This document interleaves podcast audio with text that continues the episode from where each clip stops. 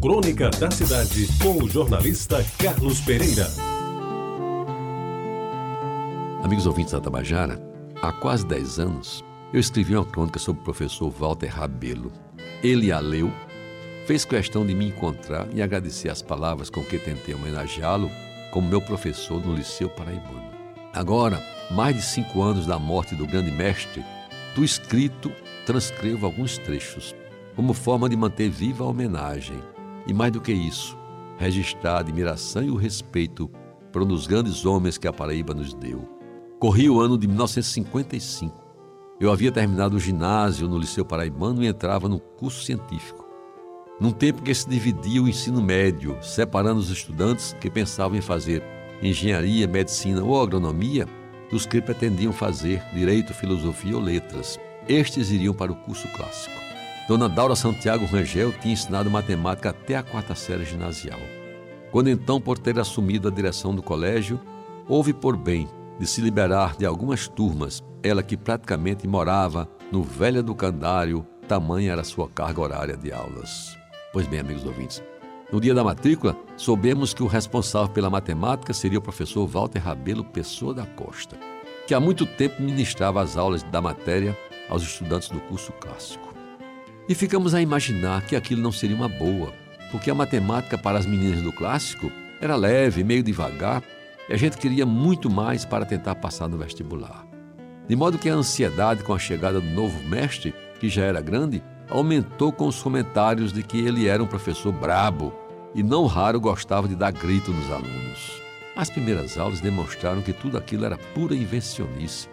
O professor Walter Rabelo era assíduo, não faltava uma aula era exigente sem ser prepotente e surpresa geral. Sabia matemática indo e voltando.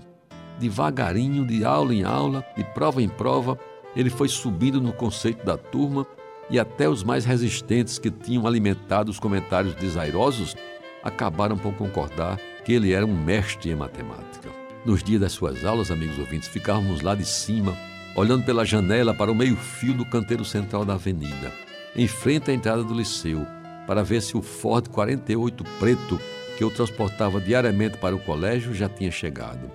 E quem antes denotava satisfação com o possível atraso ou ausência do automóvel e do professor, agora se enchia de regozijo quando o velho Ford estacionava cinco minutos antes das onze, hora de começar a aula da matemática. O bacharel em Direito era um conhecedor profundo da ciência matemática e confirmava uma exceção à regra geral, de que somente engenheiros ou formados em ciências exatas poderiam lecionar física, matemática e química, por exemplo. Ele repetiu que no mesmo liceu há anos já acontecia com o saudoso professor Geraldo Beltrão, que entre uma defesa e outra no Tribunal de Júri da capital dava excelentes aulas de física. Depois, amigos ouvintes, muito depois, já conhecendo melhor o professor Walter Rabelo, sabendo ilustre magistrado, respeitado juiz de direito, com largos e reconhecidos trabalhos prestados à justiça paraibana, voltei a encontrá-lo, recebendo dele sempre as melhores atenções e algumas vezes até comentários benevolentes sobre atividades públicas que eu exercia naquela época. E homenageá-lo nesta crônica de hoje, o faço com o mesmo respeito com que sempre o tratei, como íntegro magistrado e com o carinho que merece o meu mestre de matemática, cuja lembrança hei de conservar na memória enquanto vivo eu for. Você ouviu Crônica da Cidade com o jornalista Carlos Pereira.